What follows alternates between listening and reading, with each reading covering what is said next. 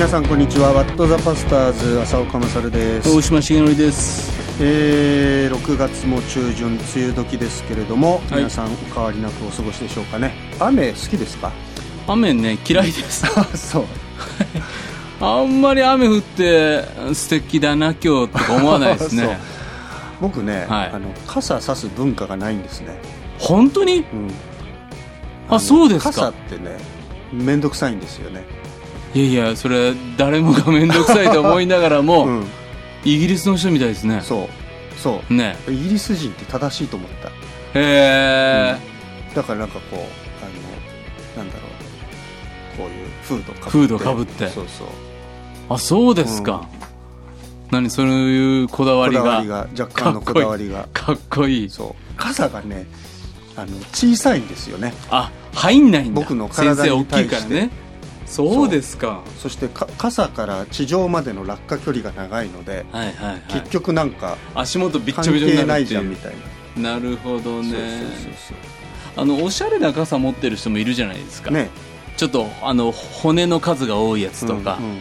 ちょっとゴルフ用のでかいキャディーさんがこうやる傘。と かああいうのねラッシュの時に持ってる人でイラッとしますよね びっちょびちょになってね。ねでもなんかほら長靴履いたら嬉しいみたいな、ちょっとこあう雨の日になったらあれ履こうかなみたいなありません？いやいやいやなえ長靴持ってるんですか？長靴は持ってないけどちょっといあの 雨用の靴？雨用のちょっとこうあの防水のうわーそういうの持ってる感じしますよね先生 そういうなんかアウトドアなうん。あのね。ブランドってね、うん。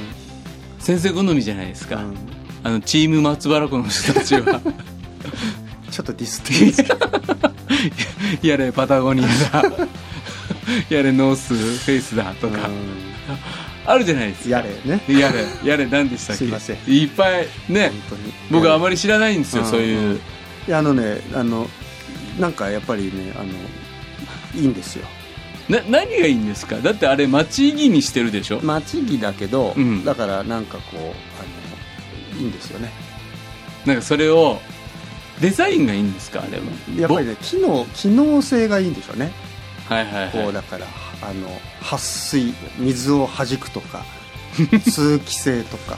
だってこんな街の保温性とか。街の中歩いてて、撥水なんてそんなに。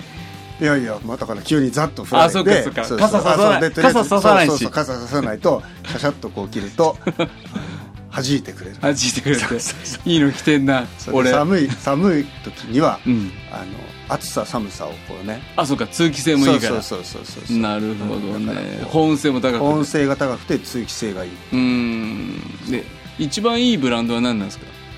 一番いいブラだからもうねあの本当にあのね多分あのお互い共通の知り合いでこれを着たらパタゴニアで勤めてる彼がいこますけど。これを着たら君も浅岡勝になれる。まあユニクロかな。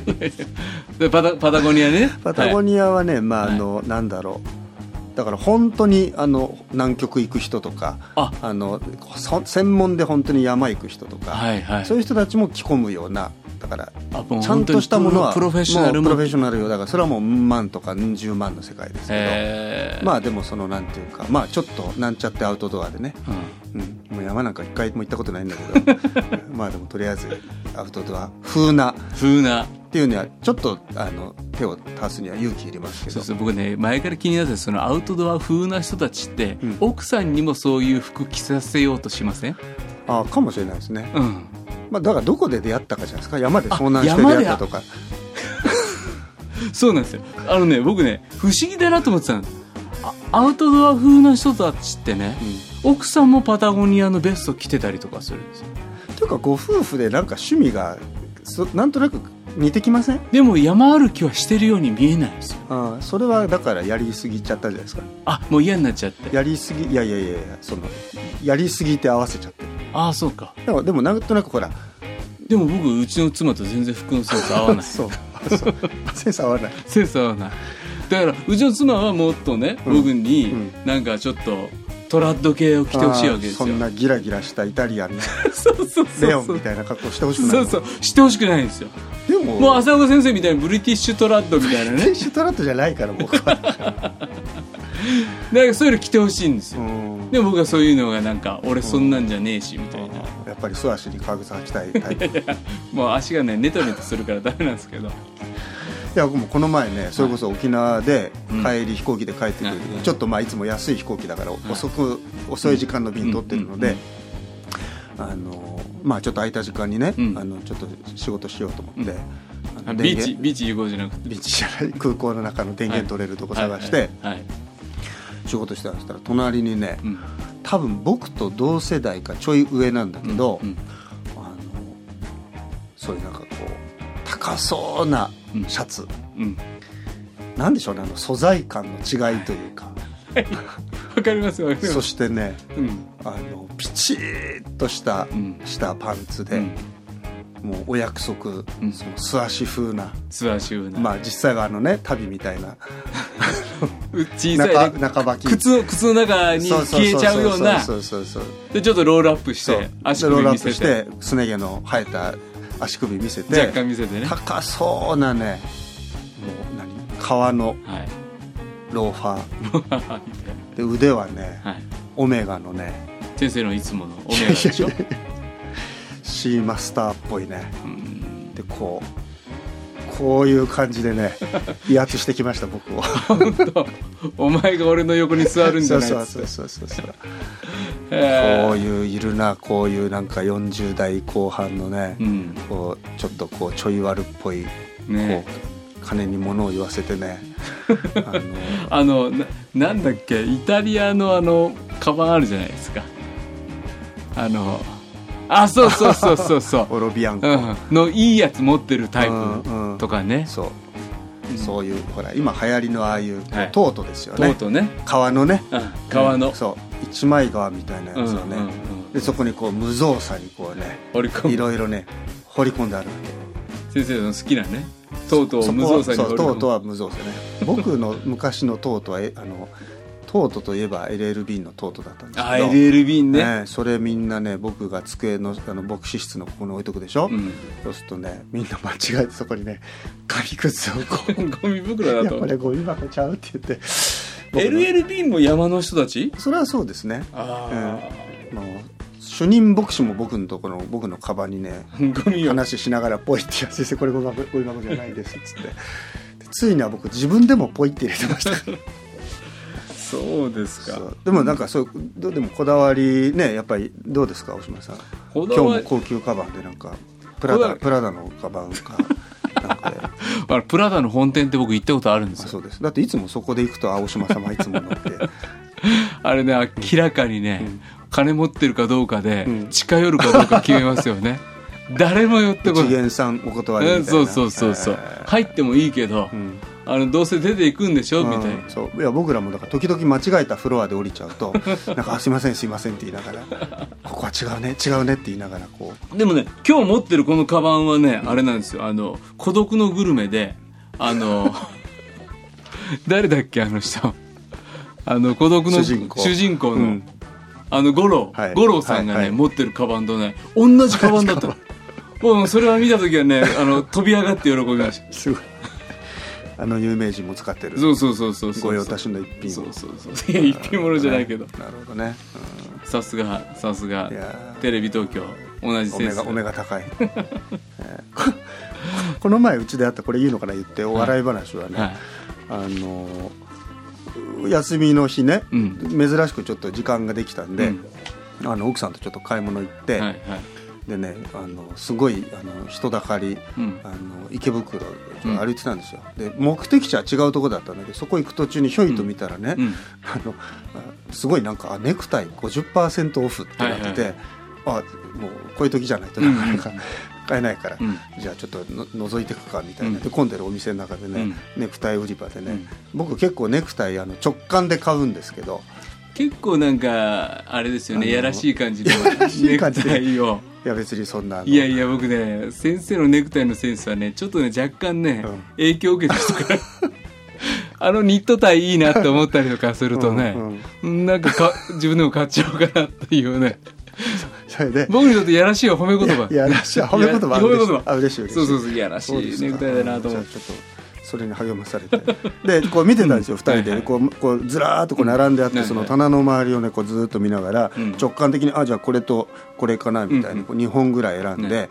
ねまあ、大体なんか3本ぐらいまでは許されるみたいでで一応とと隣でね、うんあのこれって経費で落ちますか みたいなことを聞いてあのじゃ自分のお小遣いから出すか奥さんのお財布から出るか。家計から出るかね。そうそうそこを一応確認して、なんかその日はなんか良さそうな感じだったかいいよらじゃあもう一本ぐらいとかってこうこう回ってたわけ。で向こうにお客さんがいて、うん。でこう言ってねで隣のそのお客さんとこう、うん。要するにこう並び合わせになって、ふっと見たらねあのうちの教会の伝道師 夫妻本当に？が 「わー」とかっつって。へえでまあねあのお邪魔しちゃいけないからあのケンちゃんそうケンちゃんが。そうこんな暇でね 一緒になったらかわいそうだからじゃあもうあのこれでなんつって。でへー。2本買って帰ったわけ、はい。うん。そしたら後でその奥さんがはいはい「先生まさかのです。まさか」そしたら僕の選んだ2本と全く同じの色違いを選んでたらしい。もうそれは何ですか？こういうのねあの摂理摂理？言うのかな？本当？わかんない。むしろなんかでもちょっと恥ずかしさもないですか？そうそうそうそうそうだからもうあの被らないようにしなくちゃなと思って。いやーまあねまあ彼からしたらねあの浅岡勝になれた。いやいやいや。結構ねあのあだからあよかった仲良しかも。えそうそうそうね。まあセンスがあったっていうね。パジャマもお揃いだったりね。スリッパもお揃いだったり。怖い怖い。ちょっと気持ち悪いけど。さあちょっと読みたいと思います。何の話？ウェブネームあすみさん生き方の問題なんだを読みました。読んだらあまりにも良い本だったので実家用と教会用に追加で2冊買ってしまいました。私は吉村直人さんのおっしゃる安全圏クリスチャンの典型だと思います。教会に行けば良い信徒。会社ではそこそこできる社員。ノンクリスチャンの友人との関係も良好。表面的には何も問題ないように見えて実際は矛盾と傲慢ばかりの自分の内面を言い当てられた気分でした、この本で全ての答えが見つかったわけではありませんが他者からは見えづらい罪の意識を抱えながら生きているのが自分だけではないことが分かって励まされました、また今後お本の紹介本の著者ゲストを招いての放送があると嬉しいです、えー暑くなってきたので夏休みの課題図書推薦もお願いします。うんなるほど、はい。ね。安全圏クリスチャン、まあわかります。そこをでもちゃんと言ってくれたっていうのが良かったですよね。なんか安全圏クリスチャンで踏み出したくないんだよね、うん先生なんか危険地帯クリスチャンあそこは行くなよって言われるところに行きたくなっちゃう。これはやるなよって言われたらやりたくなっちゃう。これは食べるなよって言うと食べたくなっちゃう。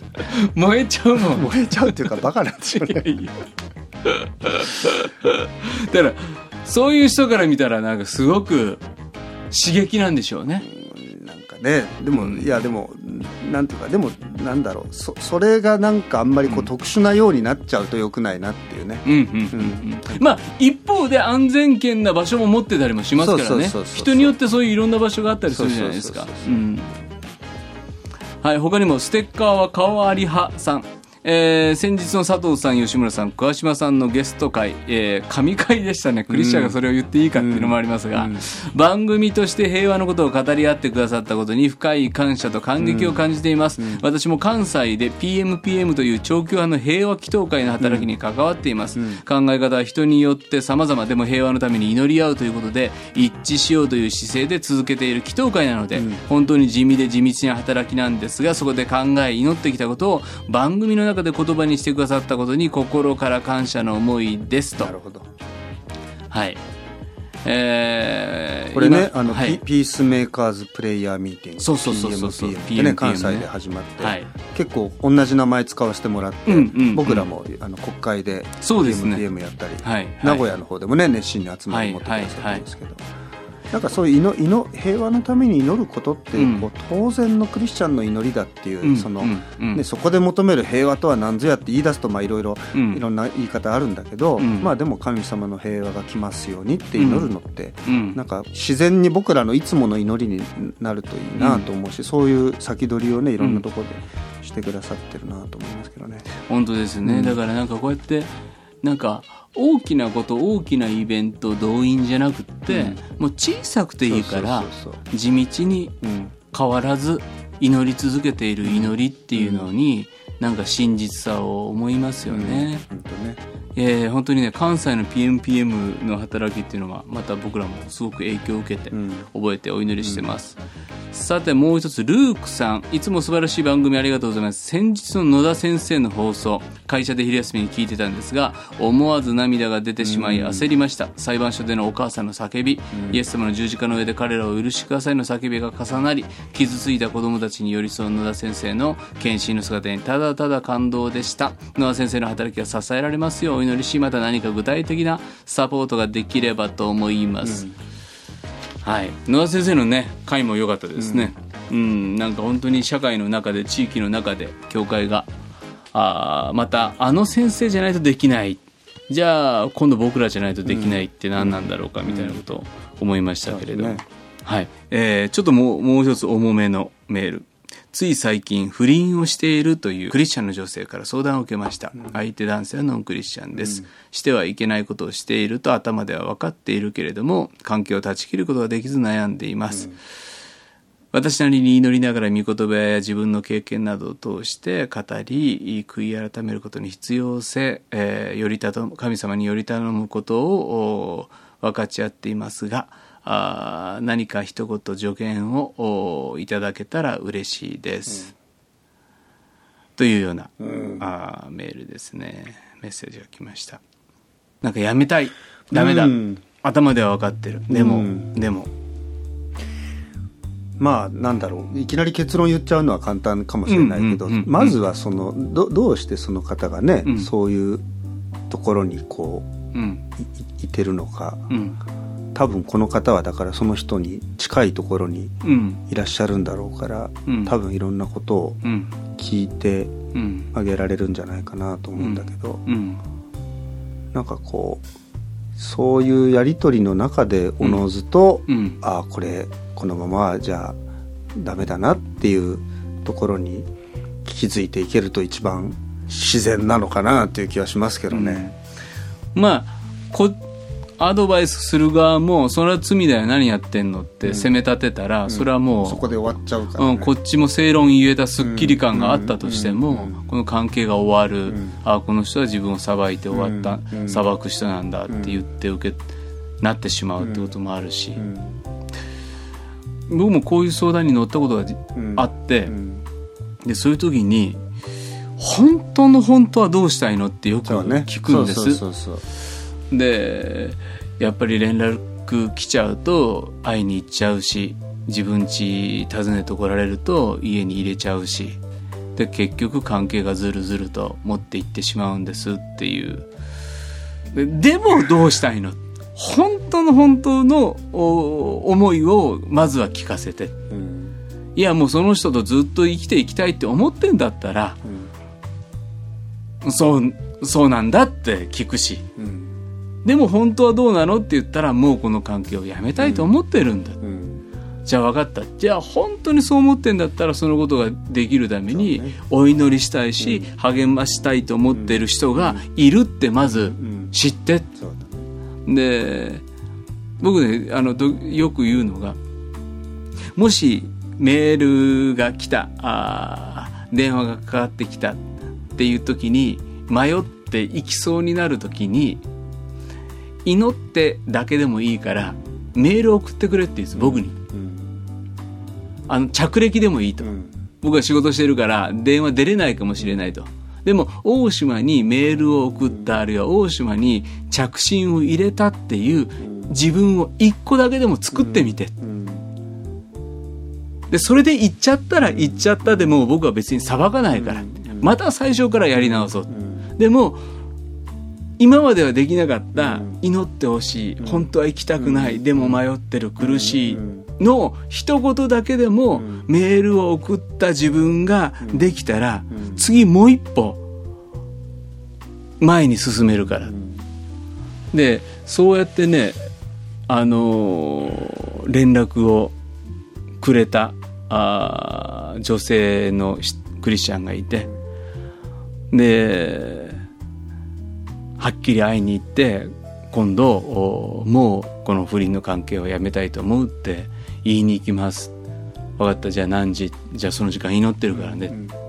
その時間祈ってる人がいるんだっていうことをにしがみつきながらうん頑張って言っておいでって言って。だからそういう意味ではいきなり大冗談でそれはダメだって言ってももっとおしがみついちゃうから。でも小さな一歩を励ましていってあげられるようなね。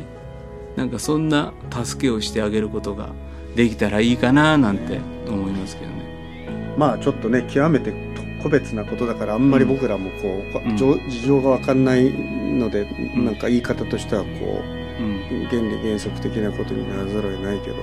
うん。まあでも本当にその人をどうにかしてあげたいと思ったらそその人の中にある意味踏み込む勇気がうん。必要ですよね、うん。うん。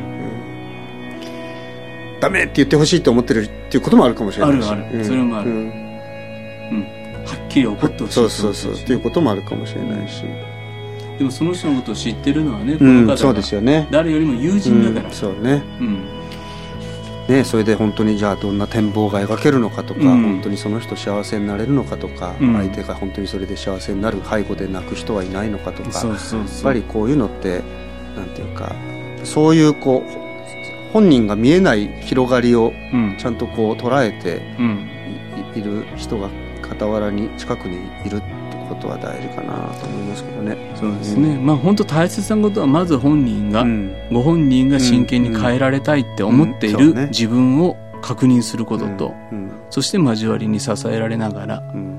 その、まあ、薬物なんかもそうかもしれないけど、時間がかかるかもしれないけれども変えられたいって、で変えようとされる精霊なる神様の働きにまた委ねながらうん一緒になってうん祈っていってあげてくださったらいいかなと思います。うん。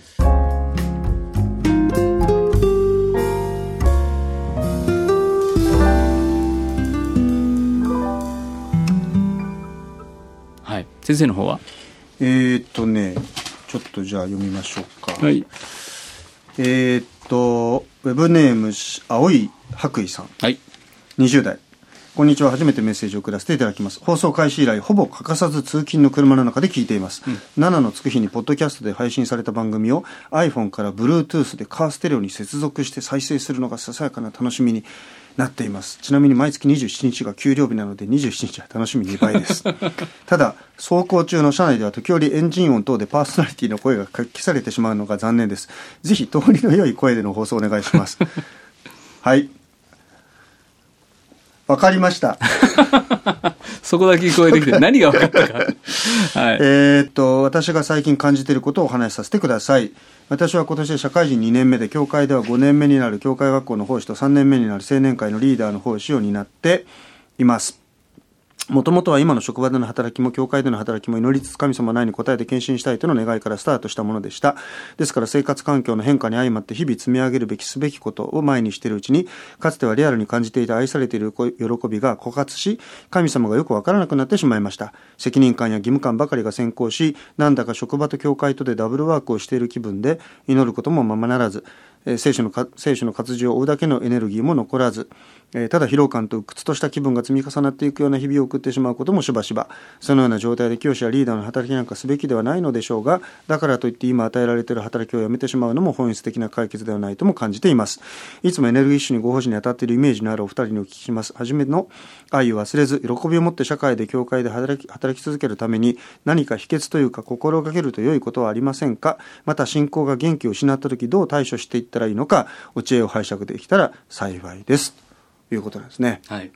若い社会人2年目、うん。教会でもそれなりな奉仕を委ねられリーダーシップも取らなきゃいけない、でもそれでゆとりがなくなり疲れがちょっと出てるっていうね。うん。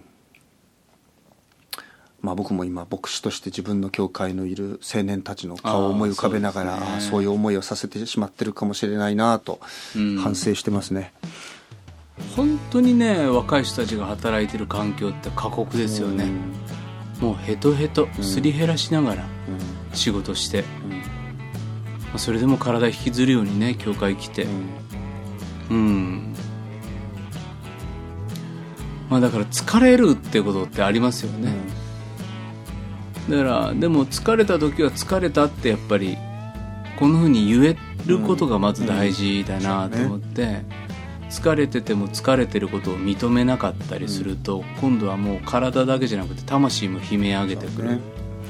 やっぱこう責任感が強いとこう、うんなんか自分が背負わなくっちゃってこう思ってしまいやすい。はい。であのまあ、分かりません。教会の中でどれぐらいそういう、例えば青年会とかね CS の一緒にご奉仕する仲間どれぐらいいるか分かんないけどなんかそういうこう人たちにこう一緒に重荷をこうねうん。追ってもらえるっていうかちょっとこれ俺今いっぱいいっぱいだからここは助けてくれないかとか、うん。私のこれちょっと一緒にあのねあのみんなで共有してもらえないかっていうようなことがうん。あるとこう一人ではやっぱり背負ってると本当にくたびれ果ててしまうのでなんかこう一緒にっていうことがねあるといいのかなと思いますけどね。なんかねあのこの番組そうなんですけどこの番組自体が、うん。結構なぼやいてるじゃないですか。あの僕聖なるぼやきってあると思ってて、あのなんか愚痴になったりするのとはちょっと違って、うん。あるいはそんなこと考えちゃダメって言ってなんかいつもいいことをポジティブなことを言わなきゃいけないクリスチャンなんだからって思って。縛りがあるよね、うみんなね。ん。でもちゃんとぼやくっていうのはなんか悪くないというか、うん特にクリスチャン同士の中で聖なるぼやきっていうかいやーきついんすよねって言って分かってくれる交わりがあるってだけでちょっと取り戻せたりするじゃないですか。うん。本ね先生との赤羽の会なんて。当 人に聞かせられない あの東大の先生でね、ちょっと変わった人なんですよ、あの女装してる東大教授がいるんだけどうね、ん。安富さんっていう人がいて。はい。その人がね「あのうん。生きる技法」っていう本書いてるんですけど、技。うん。うん。技の方でね「生きる技法」ってそれこでね助けてくださいと言えた時人は自立してるんだっていうそういうことを言ってて。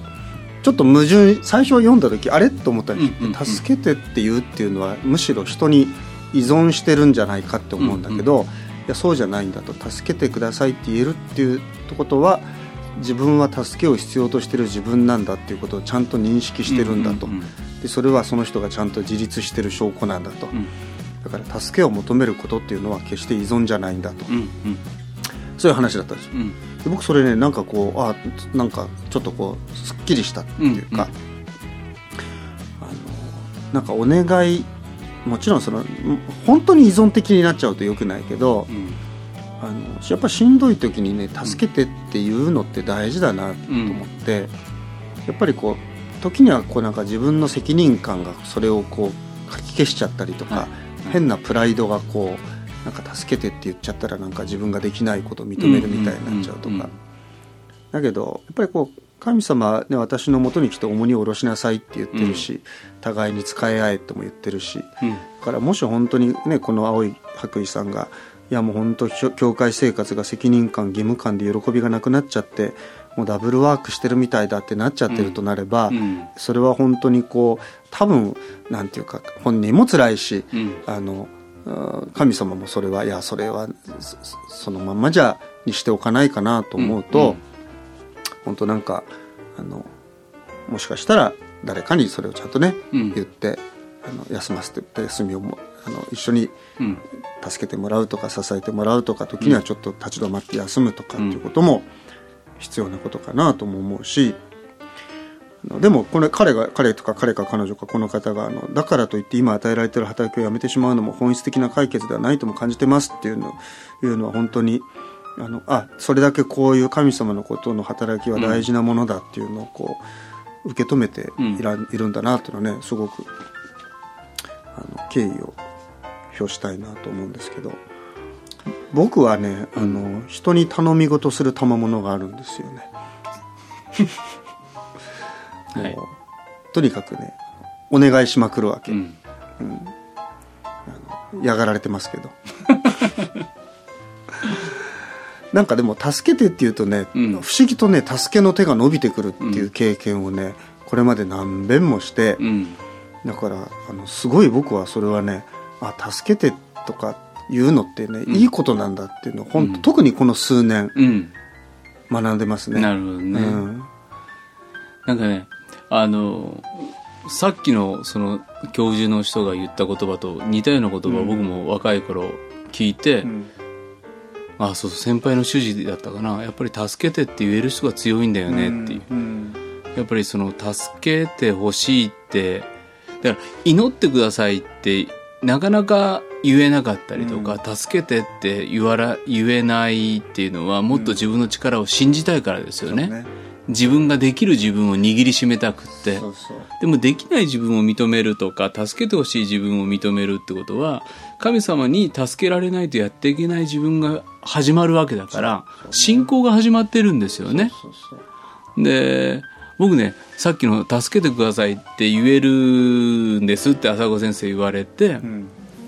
僕がはっと思ったのは言われて嬉しい言葉にねうん「助かりました」って言われるとうん。すごい嬉しいなだからいろんな人にやってもらった時に、あすごい助かったって、自分も言ってこうって思うように思ったんですよね、うんなんか「ありがとうございます」もそうなんですけど、うん。あ本当に助かったって言われると、うんあ自分がやったことがすごく役に立ったんだなとか、うんその人の助けになれたんだな、だから助けて助かりました、うん。って言える関係をこの青い白衣さんなんか。教会ってそういう交わりだなと思うんですよね、なんかあとはなんだろう。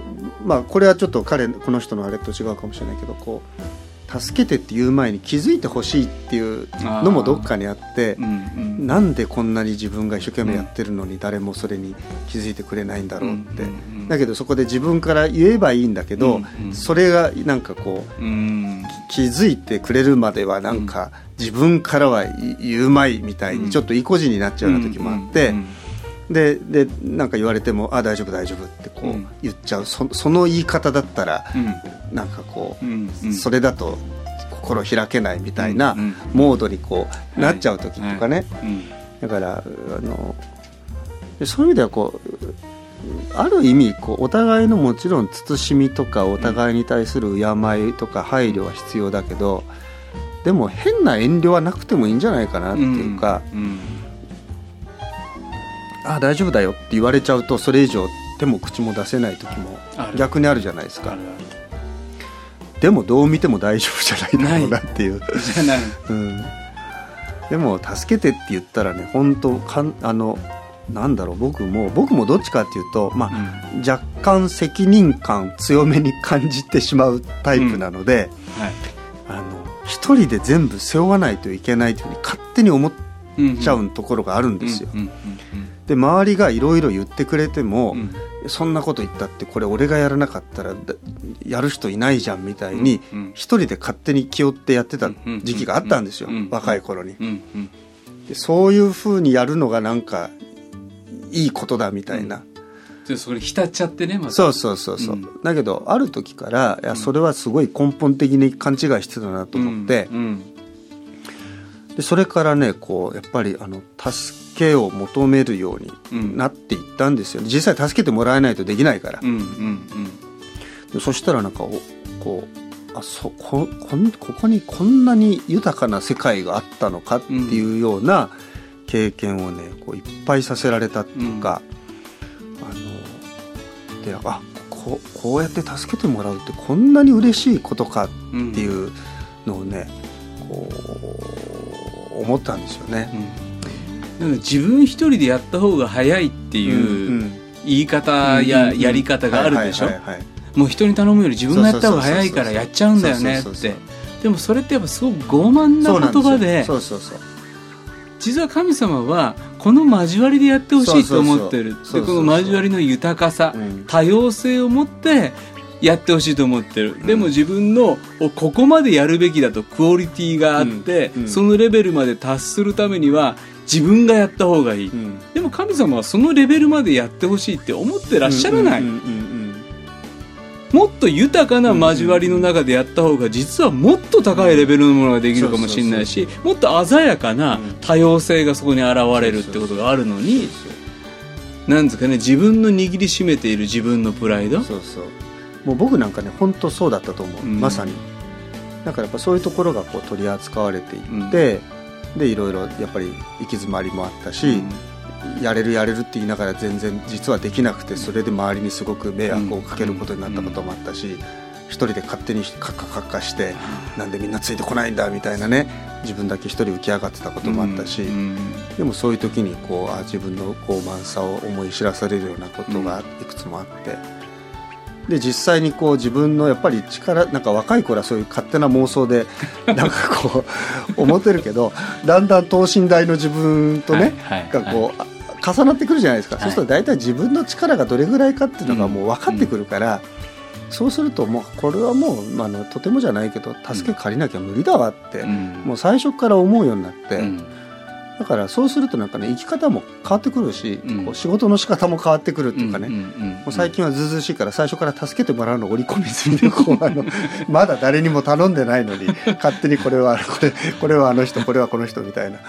まあだからそういうところでこうなんていうのかなあのまあ逆にそれで誰かをまたこういうところに追い詰めちゃうことになるかもしれないから、うん。そこは本当にこういつもうんある風通しのいい交わりの中で、うん。あのこれねお願いしてもいい？いや今ちょっと今自分これ手一杯だからごめんね、うん。あそう分かりましたとかっていうそういうことがこうちゃんとうん。あのそのありのまま言い合えるような交わりは必要だなと思うんだけど、ね。なのでなんか交わりで交わりで、えー生きる喜びを、うん。お助けてもらい助けてあげる。うん。そんなのがねすことできたらいいですよね。うちの教会の日曜日最後夕拝があるんですけど、はいはい。5時からね、うん。あの夕拝ってなんかやっぱりねあの日曜日一日やってうん。なんかもうきっちきちの日曜日なんかがあってよくうん。今日これ全部午後のプログラムこなせたねみたいに、うんうん。ででもまた5時からの夕拝でみんな集まってきて、うんうんで最後1時間礼拝して終わるんですけど、こう何とも言えぬこううん疲労感の中でこう、はいは夕拝を迎えるんだけど、うんうんそれねいいんですよね。うん。うんなんかあ今日もみんなで神様に一生懸命仕えてきて、うん。こうくちょっとくたびれたね。で最後礼拝して一日終わろうって言って、うん。でそこでこうなんていうの？みんなで賛美して御言葉聞いて、うん。こうそれでこう元気になるっていうか、うん。うん。だからね僕はすごく夕拝の時間まあで集まってくるみんなもあのちょっとこう、ね、お疲れモードの夕拝もあるし、こっちももう朝からずっと喋りっぱなしみたいなでやるから、確かにもう礼拝終わるとお腹空いてフラフラになることありますけど、うんなんかでもああいうこう一緒に神様のためにこう重荷を追いやって、こう一緒にこの今日もあのみんなで仕えてうんきたその締めくくりに礼拝して終われるっていうのはねね。僕はすごくいいあの、うん、いいすごく好きなんですよね、ん。そうですね。ん。なんか一人でカッカカッカ来て一人で不機嫌になっていく人っていたら、うん。みんなが悲しくなるじゃないですか。そうそうそうそうあれ何ですかね？う、ん。自分もそうなってたなって思うことを振り返って思うから、うん。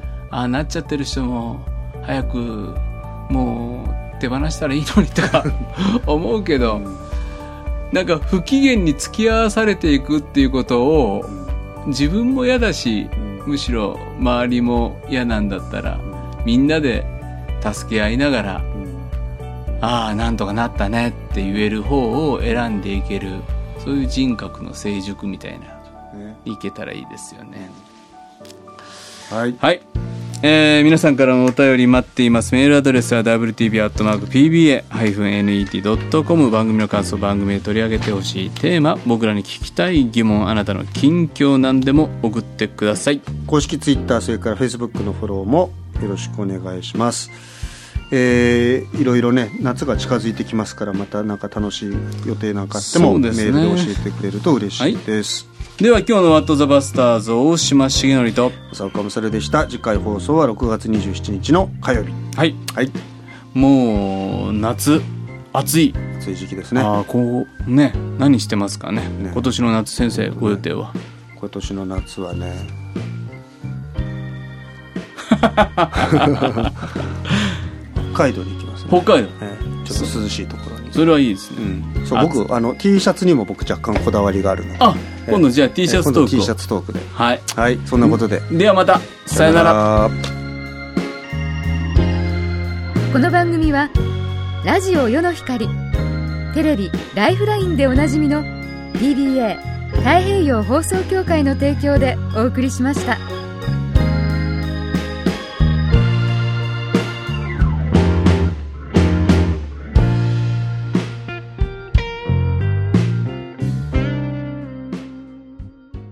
Tea or coffee? No. Yonohikari Podcast.